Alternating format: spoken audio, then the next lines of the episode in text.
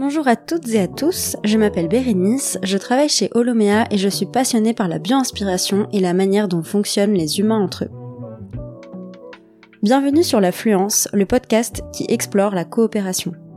L'affluence, c'est une occasion de se poser des questions, d'explorer, de découvrir, d'apprendre et surtout de partager.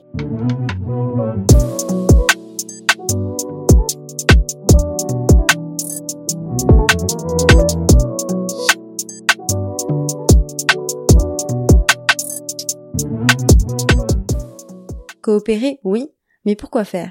Comment mettre en mouvement et engager autour de projets qui ont du sens? Comment relier son travail et ses valeurs avec ses convictions personnelles? Entre chaos et opportunité, explorons ensemble de nouvelles manières de construire les collectifs. Dans cet épisode, on va décortiquer la coopération. Un mot que l'on connaît tous et toutes, et pourtant si on cherche la définition sur Internet par exemple, on trouve parfois des contradictions. Alors qu'est-ce que ça veut dire coopérer? À quoi ça sert? Comment on fait et est-ce que ça s'apprend?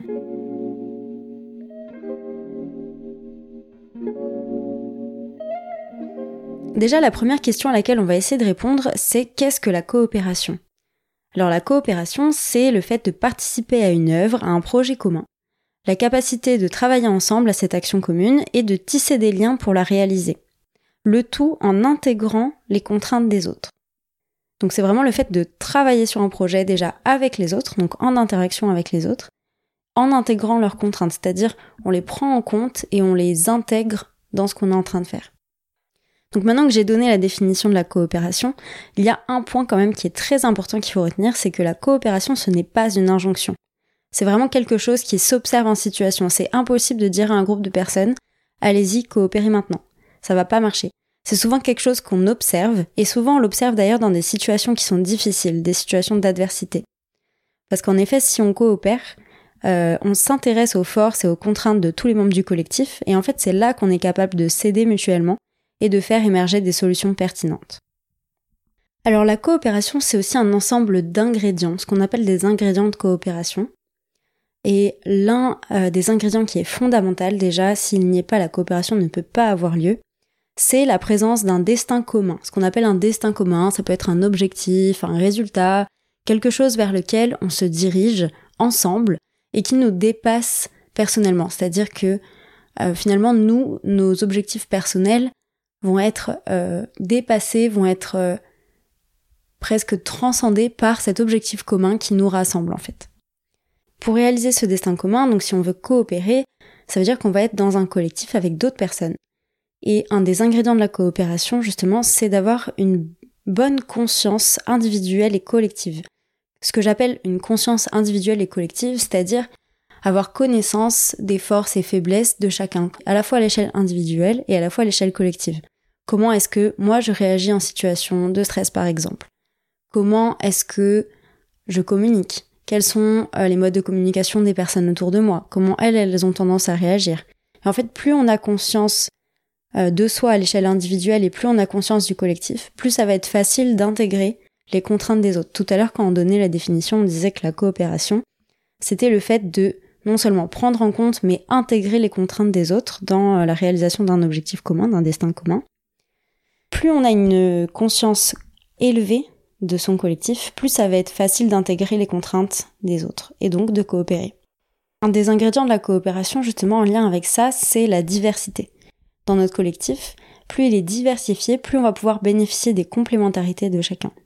Et en lien avec ça, euh, avec cette diversité, cette complémentarité, et pour bénéficier des complémentarités, il y a quelque chose qui est essentiel également euh, dans les ingrédients de la coopération, c'est les interactions.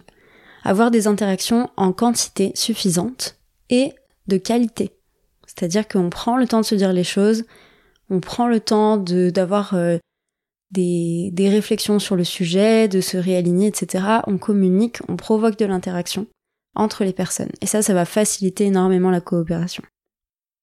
En ayant des temps d'interaction, ça va nous permettre d'arriver sur les, deux autres ingrédients de coopération. Le premier, c'est savoir agir au bon endroit, savoir sentir quel est le rythme, quelles sont les priorités du moment, sur quoi est-ce qu'on agit en ce moment en fonction des interactions qu'on a eues, en fonction de l'état du collectif, en fonction de l'état du contexte, euh, où est-ce qu'on agit? Agir au bon endroit.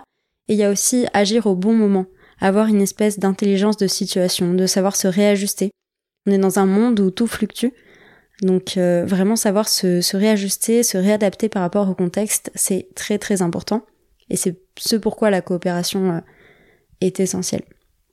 Et donc en fait, grâce à ça, euh, un des autres ingrédients de, de cette coopération-là, c'est la résilience, la robustesse que notre collectif peut avoir parce qu'on va pouvoir s'adapter et s'appuyer aussi sur les forces et faiblesses de chacun.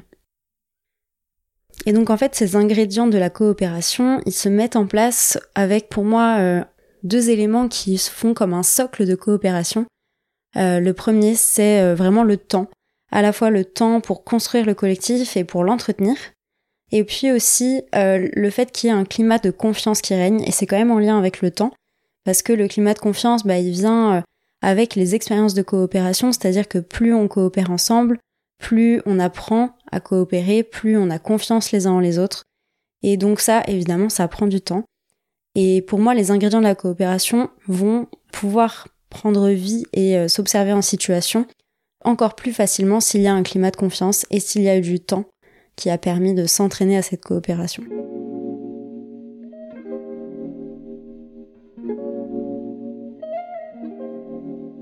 Donc maintenant, je vous ai donné des éléments de définition justement sur la coopération. Je vous ai dit que c'est pas une injonction, que c'est quelque chose qui s'observe. Je vous ai donné des différents ingrédients qui font qu'on est amené à coopérer.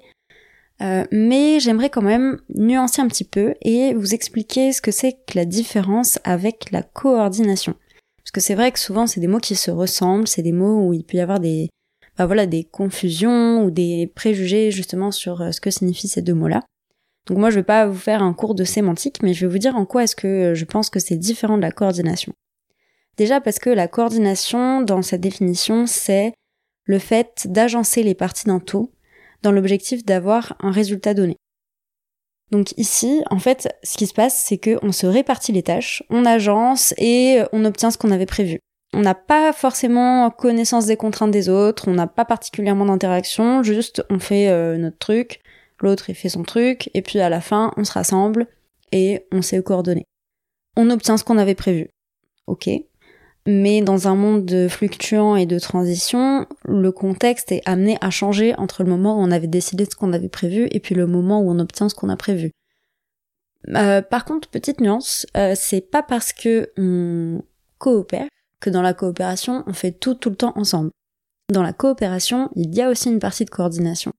Il y a aussi une partie où euh, chacun va faire euh, peut-être euh, un aspect plus particulièrement du destin commun, et puis après on va se réunir, on va se coordonner, etc. Mais j'ai envie de dire, en plus de tout ça, il va y avoir tous ces ingrédients dont on a parlé tout à l'heure, les interactions, la vision globale, l'intelligence de situation, la conscience du collectif, etc. Donc peut-être je vous invite à faire une petite pause et à vous poser quelques questions on avait dit dans l'introduction que dans l'affluence, on allait se poser des questions. Donc euh, c'est le moment. Est-ce que euh, vous, peut-être dans ce que vous vivez, est-ce que vous, plutôt, vous avez tendance à vous coordonner ou est-ce que vous avez tendance à coopérer? Est-ce que vous avez des objectifs qui sont plutôt individuels ou est-ce que vous avez des objectifs aussi communs? Est-ce que vous avez des interactions qui sont fréquentes et de qualité? Et est-ce que finalement les résultats que vous produisez sont adaptés à votre contexte?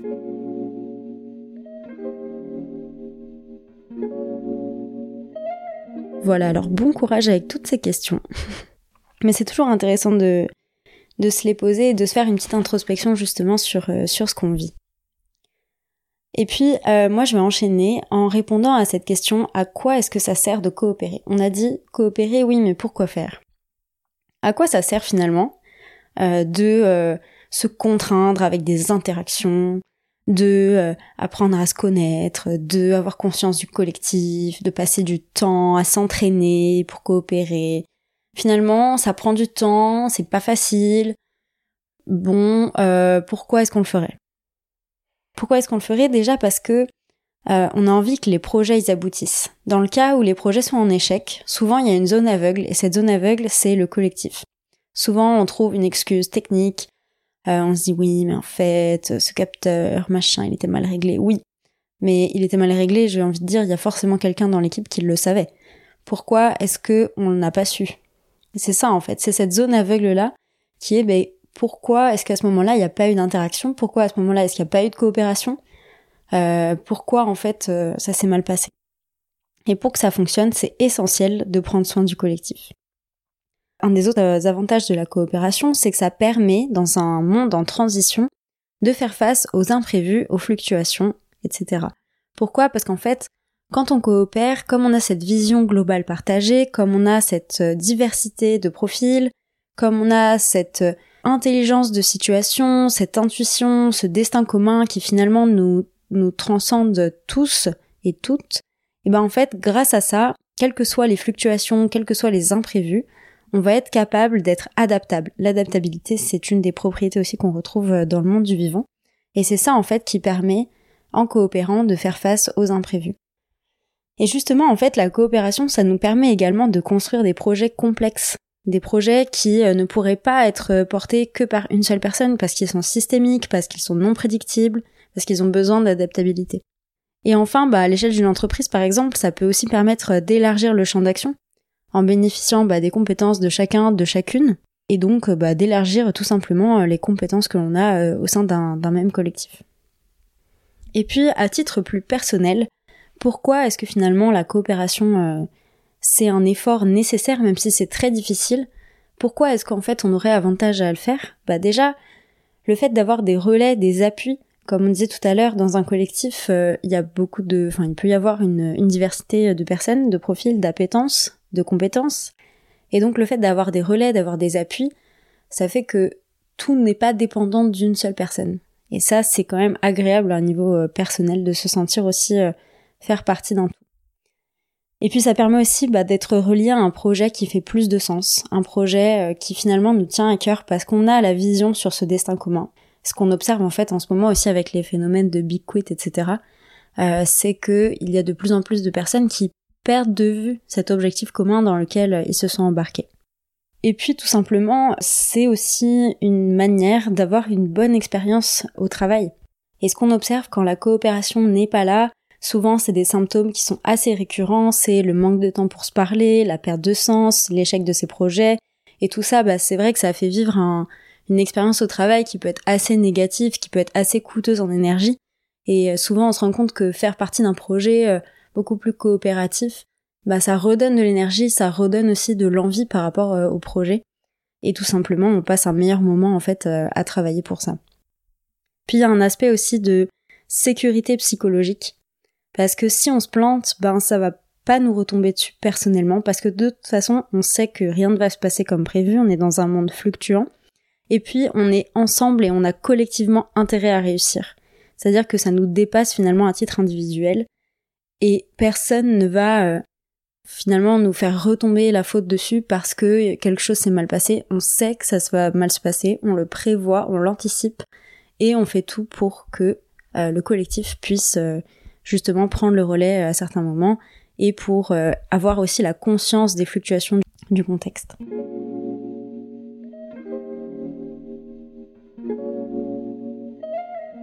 Alors maintenant, on a vu ce que c'était la coopération, on a vu quels étaient les différents ingrédients, on a vu aussi en quoi ce n'était pas que de la coordination et à quoi c'est ce que ça servait. Mais finalement, euh, comment on fait? Est-ce que ça s'apprend? Moi, j'ai pas de recette magique. Tout simplement, je vous l'ai dit au début, la coopération, c'est pas une injonction. Mais, je peux vous partager quelques astuces. Déjà, ce que je disais un peu plus tôt dans l'épisode, pour moi, il y a deux choses qui sont essentielles, c'est le temps et la confiance. Le temps, bah, de construire son collectif, de l'entretenir, de faire en sorte que les personnes se connaissent entre elles, se connaissent aussi individuellement, et créer en fait des liens, euh, ce qu'on a appelé des liens de qualité, des liens de confiance. Pour moi, ce qui est aussi euh, très important si on veut coopérer, c'est vraiment cette vision collective partagée d'une situation, de l'écosystème. Il y a des outils qui sont très intéressants pour ça, qui offrent une vision vraiment de toutes les parties prenantes sur un sujet, qui permettent voilà de reposer et en fait de le construire ensemble. Ça montre aussi quels sont les points de vue chacun, quels sont les enjeux pour chacun, et ça permet vraiment d'avoir une meilleure conscience de son collectif. Une des astuces aussi euh, très concrètes pour euh, coopérer, c'est le fait de prendre des temps qu'on appelle réflexifs, qui sont ni dans la production, ni totalement inactifs, mais pendant lesquels vraiment on va faire le point sur les avancées, sur les imprévus, sur l'évolution du contexte, on s'assure que ce qu'on a fait, c'est toujours, d'une certaine manière, relié à notre destin commun. Et puis, il y a aussi une partie peut-être un peu plus intangible, peut-être un peu plus, euh, un peu plus de l'ordre du ressenti. Euh, le fait de prendre soin de son collectif, de ressentir tous les signaux faibles, euh, tous les, les, petites choses qu'on perçoit mais qu'on sait pas trop comment formuler, tout ça en fait c'est important de le prendre en compte. Et les ressentis, ça fait aussi partie d'une certaine manière de la perception que l'on a de son contexte.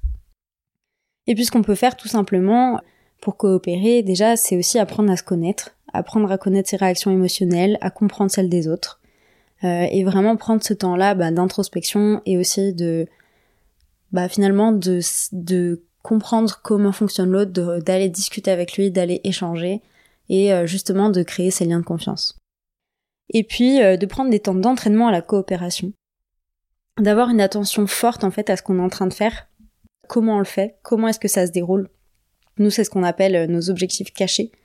Euh, quand on fait un accompagnement, euh, par exemple, on a des objectifs cachés qui sont en fait ben, ce qu'on ressent, ce qu'on essaye de faire passer, mais sans le dire vraiment. Et en fait, tout ça, c'est c'est prêter attention en fait à ce qu'on fait quand on est dans un travail collectif, comment on le fait, comment ça marche. Et est-ce que ça s'apprend? Bah, écoutez, oui, ça s'entraîne même. On peut s'entraîner à coopérer.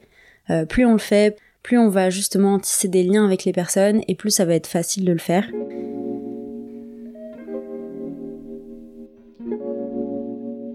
Alors pour conclure, si vous deviez euh, retenir quelques points de cet épisode sur la coopération, déjà c'est que ce n'est pas une injonction, mais c'est vraiment quelque chose qui s'observe en situation. Ça se définit par le fait de travailler à plusieurs pour un destin commun, mais ça s'observe surtout par la présence d'ingrédients comme la diversité, la qualité des interactions, etc. Coopérer pour quoi faire? Ben Finalement, c'est pour faire que les projets réussissent, qu'ils soient adaptés au contexte et à sa complexité, et pour faire face aux imprévus de plus en plus récurrents dans notre monde en transformation. Et puis à titre euh, plus individuel, pour passer un meilleur moment dans son contexte professionnel. Et puis, ben, finalement, dans notre contexte de transition, coopérer, c'est vraiment la clé. C'est un effort qui est difficile, mais qui est nécessaire et qui va vraiment, euh, selon nous, ben, faire euh, nous aider à faire face fluctuations que nous sommes en train de vivre.